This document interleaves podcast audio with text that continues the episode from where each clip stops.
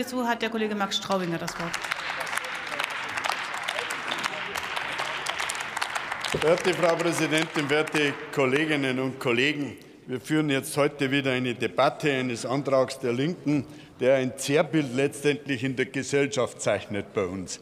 Einmal, dass Partnerschaft angeblich gar nicht möglich ist, sondern dass Partnerschaft ein Graus sein soll, nämlich in dem Fall, dass die Frauen sozusagen also hier unterdrückt werden oder sonstiges. So wird letztendlich Ihr Antrag ja, doch, so liest sich Ihr Antrag, wenn ich da lese, die Abhängigkeit, ich zitiere Frau Präsidentin mit Ihrer Genehmigung, die Abhängigkeit wird jährlich für 1000 Frauen in Deutschland zum Verhängnis. Mütter, die aus Angst vor Altersarmut in unglücklichen Beziehungen bleiben, weil sie in den Jahren der Kindererziehung und Teilzeitarbeit nur wenige Rentenansprüche erarbeitet haben, Frauen, die nach Monaten in Schutzeinrichtungen zu gewalttätigen Ehemännern zurückkehren, die mit einem geringen Einkommen, weil man mit einem geringen Einkommen keine Wohnung finden kann. Also das ist ein Zerrbild der Gesellschaft, das Sie hier zeichnen letztendlich und vor allen Dingen auch so ausgerichtet, dass es angeblich in unserer Gesellschaft keine Partnerschaft mehr gäbe. Jetzt möchte ich Ihnen mal, jetzt möchte ich Ihnen mal ganz was anderes also mit darlegen. Einmal die Erfolge der Bundesregierung unter CDU-CSU geführt.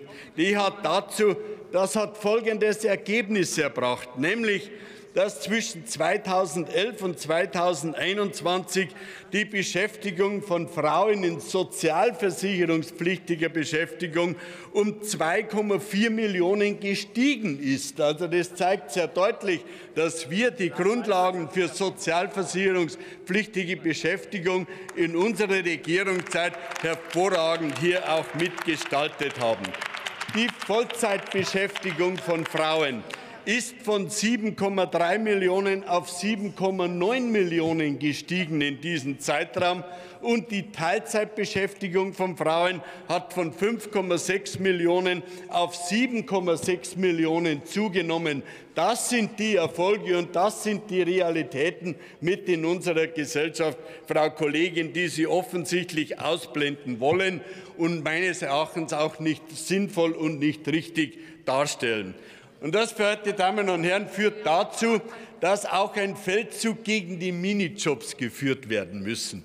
Und die Minijobs, die hat ja einmal schon unter linker Regierung, unter links-grüner Regierung, wurden sie einmal ganz abgeschafft. Zumindest für den Teil der Personen, die bereits in sozialversicherungspflichtiger Beschäftigung waren.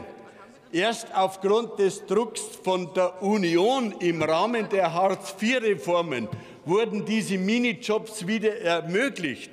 Und das war auch gut so, nämlich für viele Menschen in unserem Land. 6,8 Millionen Menschen tätigen auch in einem Minijob.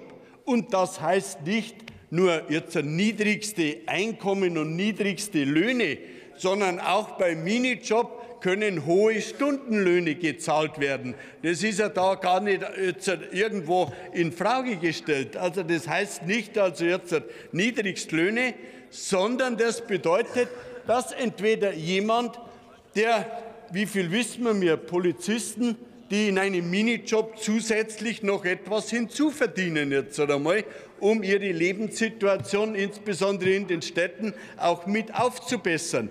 Wir wissen das auch von Frauen. Und in Minijobs sind nicht nur Frauen beschäftigt, Frau, Frau Kollegin, sondern 53 Prozent sind Männer, die die Minijobs ausführen. Jetzt einmal. Und dann möchte ich Ihnen schon noch darlegen, wer führt Minijobs aus. 11 Prozent davon sind Arbeitslose, die ihr Arbeitslosengeld damit aufstocken. 22 Prozent sind Rentner. Und das sind nicht nur Rentner, weil sie sozusagen etwas hinzuverdienen müssen, sondern weil sie auch noch etwas arbeiten wollen. Also nicht jeder, der über 65 Jahre ist, ich bin auch über 65 Jahre, der will dann sozusagen also sofort aufhören zu arbeiten. Ich arbeite gerne und der Herr Kollege Psirske, der ist auch in ungefähr in meinem Alter und der arbeitet auch noch gerne. Also das zeigt sehr deutlich, wenn man im Alter etwas dazu arbeitet, ist das nicht nur Qual, sondern das ist dann selbstgesetzte Wahl. Und das ist auch mit etwas Entscheidendes, das man hier auch weiterhin ermöglichen soll. Und deshalb, werte Kolleginnen und Kollegen, es ist wichtig, dass es auch weiterhin diese Beschäftigungsmöglichkeiten gibt. Ich sage aber auch ganz bewusst an die Kollegen der FDP, wenn man jetzt wieder hört, dass der, der Mindestlohn äh, gleich, Frau Präsidentin, der Mindestlohn, der Mindestlohn jetzt angehoben werden soll auf 14,20 Euro oder so, dann bedeutet das dann hinterher schon über 600 Euro, die Sozialversicherung frei sozusagen gefunden werden können. Und das kann das nicht war Ihre Rede. Sein für Vielen die Dank dafür. Herzlichen Dank für Ihre Geduld, Frau. Ich habe gar keine Geduld. Sie, nein, ich habe keine Geduld. Nein, weil ich wollte so gerne den Kollegen Frank Sirske dran nehmen. Auch nach Ihrer Rede passt es so wunderbar wegen äh, Wahl und Qual und so weiter. Frank Sirske für Bündnis 90